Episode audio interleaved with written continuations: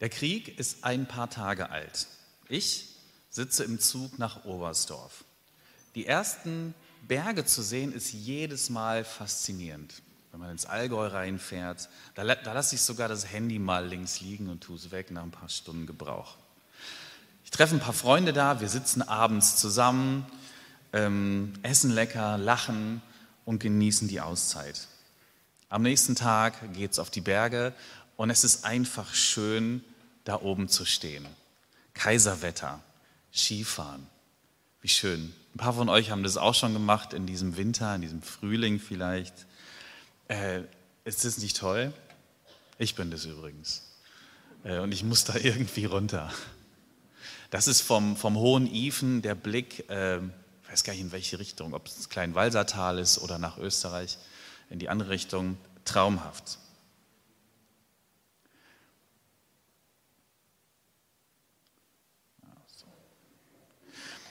Relativ schnell, nachdem der Krieg angefangen hat, haben sich ganz, ganz viele Leute gefragt, darf ich mich jetzt eigentlich noch freuen? Ist es nicht komisch, wenn ich einfach, einfach so Spaß habe und äh, ausgelassen bin? Wenn ich in Urlaub fahre, ist es okay? Und für die meisten war die Antwort dann auch relativ schnell ziemlich klar.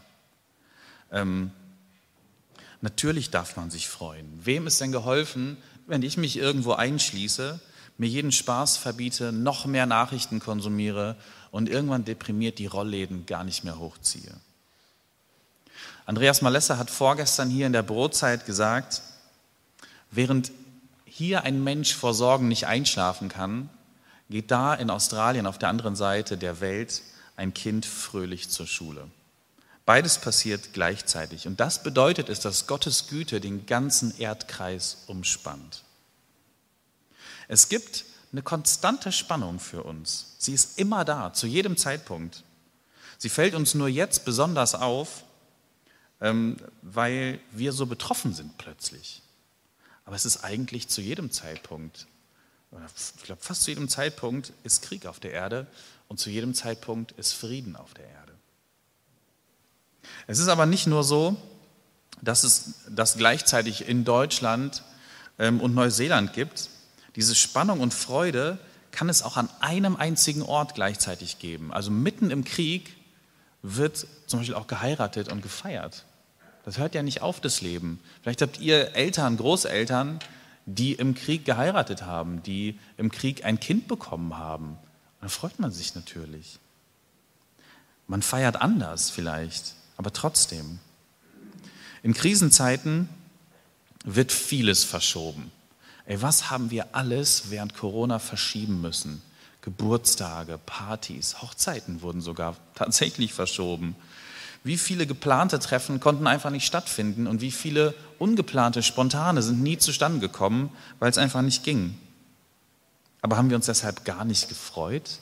Haben wir nicht gefeiert? Wir haben halt andere Wege gefunden, uns zu freuen und zu lachen. Und gerade dann, wenn es schwierig ist, wenn es schwierig wird, dann brauchen wir das auch. Ich mache ja gerade eine Predigtreihe zum Thema Gefühle mit den Psalmen ausdrücken. Und ich widme mich sozusagen den vier Grundgefühlen. Ähm, das ist jetzt, da sind sich jetzt nicht alle Wissenschaftler oder Menschen der Welt einig, dass es nur vier Grundgefühle gibt. Andere würden sagen, nö, es gibt sechs, andere sagen, es gibt sieben. Aber auf vier Grundgefühle können sich tatsächlich äh, eigentlich alle einigen. Und das ist Wut, Trauer, Angst und Freude. Um Wut und Trauer ging es schon. Heute geht es um dieses Gefühl der Freude. Da habe ich eine Frage an euch. Habt ihr euch heute Morgen schon über irgendwas gefreut? Und wenn es so eine Kleinigkeit ist, überlegt mal kurz. Vielleicht hier schon im Gottesdienst, vielleicht zu Hause, nach dem Aufstehen. Gab es schon irgendwie so einen kleinen Moment der Freude? Falls nicht und ihr erinnert euch nicht, überlegt mal, wann habt ihr euch das letzte Mal gefreut? Was war das? Welcher Zeitpunkt? Ihr müsst es gar nicht sagen. Aber ja, da möchte jemand was sagen. Gestern. Gestern. Meine Tochter hat gestern ihren lang ersehnten Geburtstag nachfeiern können. Sie hatte nämlich in der Quarantäne Geburtstag und dann war noch jemand von uns in Quarantäne und dann wieder. Und jetzt endlich konnte sie ihren Geburtstag nachfeiern. Das war schön. Vielleicht ist euch auch etwas eingefallen, worüber ihr euch als letztes gefreut habt. Wir haben noch eine Frage, wo, ihr, wo ich euch bitte, nochmal ein bisschen in euch zu gehen und nachzudenken. Wofür seid ihr jetzt gerade dankbar? Ganz unabhängig davon, ob ihr euch freut oder nicht. Wofür seid ihr dankbar? Gebt euch mal so ein bisschen Zeit. 20 Sekunden oder so.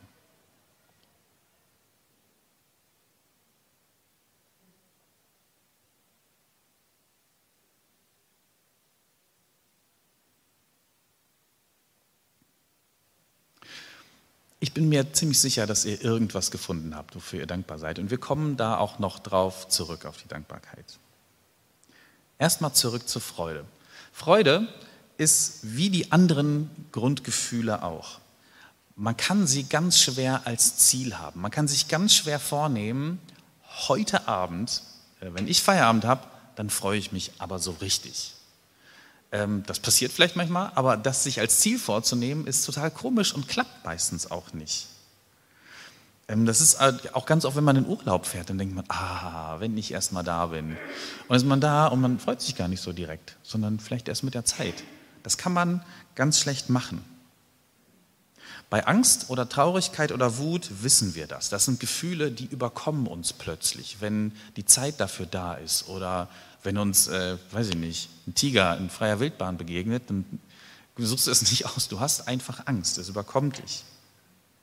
Wir möchten diese Gefühle normalerweise auch gar nicht. Niemand will Angst haben, aber in bestimmten Situationen ist es eben so.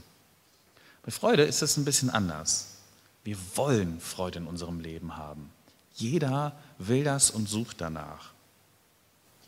Vielleicht ist es euch auch aufgefallen, Freude ist das einzige bei diesen vier Grundgefühlen, die wir als positiv erleben. Also ich sage bewusst erleben, weil die anderen Gefühle sind auch nicht negativ oder positiv. Die haben eben ihre Rolle, ihre Funktion. Aber Freude erleben wir als ausgesprochen positiv. Das ist nur schön. Und wenn wir uns jetzt in diesem Augenblick ein Gefühl aussuchen dürften, wenn es jetzt hier ein Regal gäbe mit Gefühlen und ihr könntet euch eins rausgreifen, dann würden die meisten sich für Freude entscheiden. Also die wenigsten gehen und ziehen sich die Angst raus oder die Wut. Ich habe gerade richtig Bock, wütend zu sein. Man möchte sich eigentlich normalerweise freuen an dem Leben, das man hat. Es tut gut. Aber ich kann mir die Freude nicht einfach aussuchen. Ich kann sie mir nicht mit noch so viel Geld kaufen. Ich kann nicht einen Urlaub planen und automatisch davon ausgehen, dass ich mich viel, viel freuen werde. Freude ist eher eine wunderschöne Begleiterscheinung. Sie passiert und sie kommt als Folge von bestimmten Erlebnissen, von bestimmten Entscheidungen, die wir treffen, von bestimmten Taten, die wir ausüben. Zum Beispiel, wenn wir etwas Schwieriges geschafft haben. Also Menschen, die Wochen, vielleicht sogar Monate lang für eine Prüfung lernen und sie dann schaffen, normalerweise freuen die sich. Ich weiß von zwei zwei Menschen mindestens, die jetzt in den letzten Tagen, in der letzten Woche genau das geschafft haben und hinter sich gebracht haben, die haben sich gefreut. Es ist, äh, es ist eine richtige Erlösung. Es löst Freude aus, aber trotzdem sucht sich niemand freiwillig lange und besonders schwere Prüfungen aus. Könnte man ja machen, wenn man weiß, ah, das ist ein guter Grund, sich zu freuen. Macht, äh, macht keiner komisch, oder? Ein anderer Grund ist, wer für andere da ist, wer sich in andere investiert und sie unterstützt, der, wer da Energie reinsteckt und Liebe und Zeit, der freut sich ganz oft mit diesen Menschen, wenn die etwas schaffen oder wenn es ihnen gut geht. Auch wenn wir etwas Überraschendes erleben, was wir jetzt nicht erwartet haben, dann freuen wir uns. Also wenn wir in Quarantäne sind seit zwei Wochen und jemand stellt äh, einen Korb voll mit schönen Dingen vor die Tür, freut man sich. Freude ist immer willkommen und selten geplant. Wie macht das der Psalm 65, den die Angie schon vorgelesen hat? Wie ist es da eigentlich drin? Wie hängt da Freude, ähm, also wie hängt das Gebet des Psalms mit der Freude zusammen? Weil die da ja ein paar Mal vorkommt. Ich möchte diesen Psalm nochmal mit euch durchgehen, zumindest ein paar Stellen, und schauen, was es da für Zusammenhänge gibt, weil das echt interessant ist. Können wir die, irgendwas klappt mit meinem Presenter nicht? Genau, Dankeschön. Das erste ist, in Vers 1 steht, Gott, der du auf dem Zionsberg wohnst, dir steht es zu, dass wir dich preisen, dass jeder dir seine Gelübde einlöst. Es steht dir zu und deshalb mache ich es auch. Das Erste, was hier drin steht in dem Psalm, ist eine Entscheidung, zu Gott zu gehen und ihm zu danken, ihn zu preisen. Da ist noch gar kein Gefühl, da taucht noch gar nichts auf am Anfang. Es gibt noch gar keinen Grund. Am Anfang steht die Entscheidung. Der Beter oder die Beterin sagt nicht, oh, es ist so, so schön gerade, ich freue mich voll, ich glaube, jetzt gerade möchte ich Gott preisen. Ich brauche jetzt schnell die richtige Playlist bei Spotify. Mir ist einfach gerade danach. Nö, da steht gar nichts davon. Es ist erstmal ganz unabhängig vom Gefühl, das die Person hat. Der Fokus ist gar nicht die Freude. Das funktioniert auch nicht so schön das wäre. Der Fokus, den die Person hier hat, ist ganz bewusst Gott. Da schaut jemand ganz bewusst auf Gott. Und dass es Gott zusteht, sich auf ihn zu fokussieren. Der erste Schritt ist hier die Entscheidung, ganz unabhängig von meinem Gefühl auf Gott zu gucken. Und allein das preist ihn schon. Und du zu sagen, ein Gebet zu sprechen. Der zweite Schritt, das ist dann so inhaltlich der Hauptteil in diesem Psalm. Der zweite Schritt ist die Erinnerung an das, was Gott alles tut. Also innerlich an, an ganz viele Orte zu gehen und mal zu schauen, was hat Gott eigentlich alles schon in meinem Leben getan? Was tut er in der Welt? Was, hat, was tut er in der Geschichte? Der Beter oder die Beterin erinnert sich jetzt an ganz viele Dinge, die Gott tut. Ihr könnt den Text ruhig drauflassen. Ähm, dann könnt ihr das alles mitverfolgen. Der Beter erinnert sich jetzt an ganz viele Dinge. Das erste ist in Vers 3, Gott erhört Gebet. Gott erhört Gebet. Vielleicht habt ihr das auch schon mal erlebt. Gott tut es immer wieder. Wir beten und irgendetwas in unserem Leben ändert sich. Vielleicht nicht so, wie wir das erwartet haben, aber es tut sich etwas und wir spüren, Gott hat mein Gebet gehört. In Vers 4 erinnert sich der Beter oder die Beterin daran, Gott vergibt mir Schuld. Ich häufe in meinem Leben Schuld an. Es gibt Dinge, die mache ich nicht richtig, da verletze ich Menschen und das kann wie eine schwere Last drücken. Das kann ganz, ganz unangenehm sein. Und Gott lässt uns wieder leicht werden. Er nimmt uns das ab. Er vergibt uns die Schuld und sagt, du musst nicht unter der Last deiner Vergangenheit leiden. Du kannst weitermachen. Du kannst in die Zukunft gucken ähm, und Gott schenkt neue Anfänge. Dann steht da, dass Gott uns Nähe schenkt in Vers 5. Wir dürfen Gott nahe sein. Gott schaut uns Menschen nicht an und denkt, was, was für eine Menschheit, was für ein Haufen, bloß schnell weg von ihm. Sondern Gott hat genau die andere Richtung, den anderen Impuls. Gott möchte die Nähe zu uns. Gott sucht die Nähe zu uns als Menschen. Und es liegt nicht an Gott, sondern für uns ist der Gedanke manchmal zu abgedreht, dass wir Gott ganz, ganz nahe sein können. Gott selber tut alles dafür. Gott schickt seinen Sohn, ist die christliche Erzählung. Gott schickt Jesus Christus, um uns nahe zu sein. Gott lädt uns ein. Dann steht da noch, immer noch in Vers 5, dass Gott heilig ist und dass er uns in dieses Heiligtum einlädt. Auch ein Riesengeschenk und ein Grund zur Freude. Heiligkeit ist etwas, was uns oft eher abschreckt, weil wir dabei denken, naja, was habe ich da verloren? Ich bin, ich bin einfach kein Heiliger. Ich bin alles andere als ein Heiliger. Man muss ja irgendwie würdig sein, ähm, um das zu verdienen, dahin zu kommen. Und das biblische Verständnis von Heiligkeit ist genau andersrum. Wir müssen nicht erst eine Heiligkeit erlangen, bevor wir zu Gott kommen können, sondern Gottes Heiligkeit färbt auf uns ab. Also wir dürfen in dieses Heiligtum treten, so formuliert es der Psalm, weil es damals eben ein Heiligtum im Tempel gab. Und in dieser Nähe Gottes, in dieser Heiligkeit zu sein, färbt auf uns ab. Sie wirkt. Das heißt, du musst nicht würdig sein, sondern du wirst würdig in Gottes Nähe. Gott schenkt Würde er verlangt sie nicht vorher. Und deshalb ist der Beter, die Beterin hier so dankbar dafür. Jetzt, Vers 6, da geht es weiter.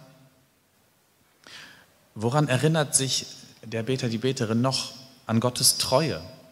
Sagt, du hältst uns die Treue, du antwortest uns. Gott ist uns treu. Dann stehen da die gewaltigen Taten. Gott verändert immer wieder etwas. Ähm, Gott hat Macht, Gott hat Macht über die Natur, Gott hat Macht über die Schöpfung. Also äh, die Erinnerung geht immer, immer weiter. Dann ähm, wird hier ganz, ganz viel über die Schöpfung erzählt, wie schön die Schöpfung ist. Ich finde jetzt im Frühling gibt es immer wieder diese, diese fröhlichen Freudenmomente, wenn man rausgeht und merkt, was sich alles ändert. Wie schön es ist, endlich mal wieder draußen zu sitzen, draußen zu essen, draußen Kaffee zu trinken. Das ist, gehört definitiv zu meinen Freudenmomenten, an die ich mich erinnere. Es gibt so, so viele Gründe, Gott dankbar zu sein. Und wir müssen nur anfangen, uns auszurichten auf Gott erstens und zweitens uns zu erinnern an die Dinge und die Augen aufzumachen, was da alles an Fülle ist, die uns umgibt. Und der dritte Schritt ist, jetzt mache ich einen großen Sprung ans Ende des Textes, nächste Folie bitte.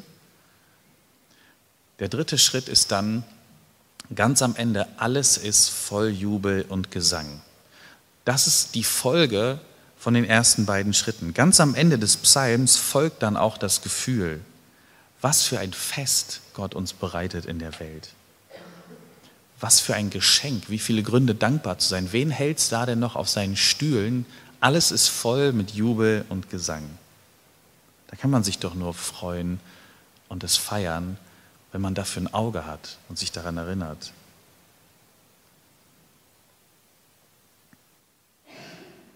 Freude wird nicht produziert und sie wird nicht gesucht oder gemacht. Sie entsteht hier. Sie entsteht fast wie so ein Nebenprodukt der Dankbarkeit. Freude ist die schöne Begleiterscheinung eines dankbaren Menschen. Eines Menschen, der die Augen aufmacht und sich erinnert. Dankbare Menschen müssen aufmerksam sein. Wer nicht aufmerksam ist, der wird eigentlich auch nie dankbar sein. Aufmerksam auf die Dinge, die Gott um uns herum tut, die uns umgeben und die einfach wunderschön sind. Und wer aufmerksam auf diese Dinge ist, die Gott tut, der merkt, dass das alles Wunder sind. Und wer das merkt, der kann eigentlich nur noch staunen und sich freuen. Seid ihr schon mal einem Menschen begegnet, äh, vielleicht auch ein Wissenschaftler hat einen im Fernsehen gesehen, ähm, der sich seit Jahrzehnten mit seinem Thema beschäftigt?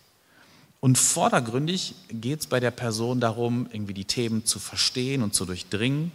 Aber eigentlich ist es ein Mensch, der es nie verlernt hat, sich zu staunen, äh, sich zu freuen und zu staunen über die Genialität. Also äh, ich, ich, ich, liebe das immer, wenn ich solche Leute im Fernsehen zum Beispiel sehe, die sich so unfassbar über ihr Fachgebiet freuen und begeistern können, weil sie so genau hinschauen und diese ganzen Wunder darin entdecken, die es da gibt.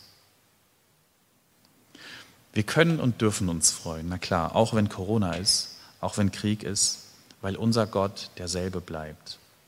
Und es ist gerade in solchen Zeiten wichtig, dass wir auf Gott schauen und Freude erleben. Freude verändert nämlich dann auch wieder was. Freude gibt Hoffnung. Freude hilft uns, da auch immer wieder durchzukommen.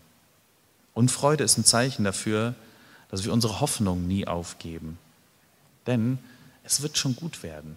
Am Ende wird es wirklich gut werden. Und wenn es nicht gut ist, dann ist es auch noch nicht das Ende. Gott führt die Dinge zu einem guten Ende, wirklich.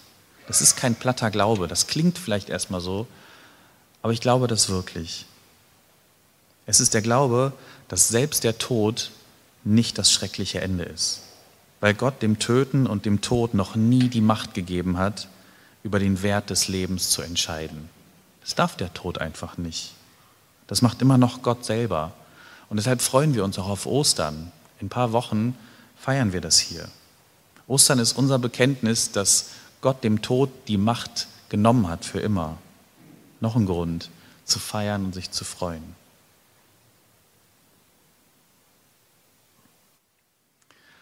In den letzten beiden Wochen ging es um die Gefühle von Wut und Trauer. Und da war die Fragestellung oder die Fragerichtung, wenn ich Wut oder Trauer empfinde, was mache ich denn damit? Wie, wie kann ich damit umgehen? Wie kann ich damit fertig werden? Das sind Gefühle, die suchen wir uns nicht aus, die überkommen uns. Und bei der Wut zum Beispiel fragt man sich auch manchmal, darf, darf ich das überhaupt? Ist es okay, wütend zu sein? Und natürlich ist es okay, wir sind es eben. Und dann müssen wir einen Weg finden, damit umzugehen. Bei der Trauer ist es ähnlich. Wenn ich sie empfinde, wenn sie mich überkommt, was mache ich dann mit ihr? Und wir haben gemerkt, die Psalmen helfen dabei unglaublich, weil sie äh, einen Raum eröffnen und uns eine Sprache geben, genau das auszudrücken. Bei der Freude ist das ein bisschen anders. Wir empfinden ja nicht Freude und denken uns dann, huch, das ist aber ein bisschen unangenehm, was mache ich jetzt damit?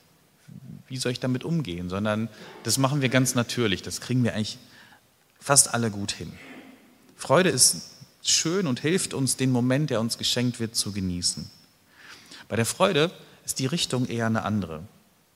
Ich gehe erstmal zu Gott, ich suche seine Nähe, ich entscheide mich dafür, dankbar zu sein oder ich gehe ganz aktiv los und helfe Menschen, bin für sie da oder ich gehe los mit der Absicht, offen zu sein und etwas wahrzunehmen, was um mich herum passiert und danach folgt dann die Freude.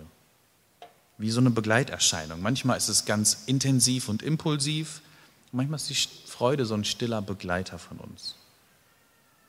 Und das wünsche ich euch. Ich wünsche euch genau diese Freude am Leben, weil es eines der schönsten Geschenke ist, die Gott uns macht.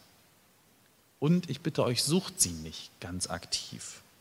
Freude ist nämlich wie jedes andere Gefühl flüchtig. Man kann die Freude nicht greifen, man kann sie nicht festhalten. Sie kommt und sie geht oft auch ganz schnell wieder. So ist das. Und das ist auch okay. Wer bleibt, ist Gott. Und wir feiern Gottesdienste genau deshalb, um uns auf Gott auszurichten. Nicht damit es uns sofort gut geht oder damit wir uns gut fühlen, sondern um uns auf Gott auszurichten mit jedem Gefühl, das wir haben. Und die Erfahrung ist, dass dann die Freude oft folgt. Psalmen und Lieder helfen uns dabei, Gott in den Fokus zu, nehmen. Zu nehmen. Wir singen jetzt gleich noch ein Lied. Ihr könnt gerne schon äh, nach vorne kommen. Wir singen jetzt noch ein Lied heute. Und das kann uns dabei helfen, genau das zu tun, diese Entscheidung zu treffen, auf Gott zu schauen und nicht uns auf uns zu konzentrieren. Unser Leben verkommt so schnell zu einer Bauchnabelschau. Und dann geht es den ganzen Tag und die ganze Woche immer nur um mich, um mich, um meine Problemchen, die ich habe, manchmal auch um große Probleme, die wirklich da sind. Und ich kann euch sagen, welches Gefühl dieser Bauchnabelschau nicht folgt.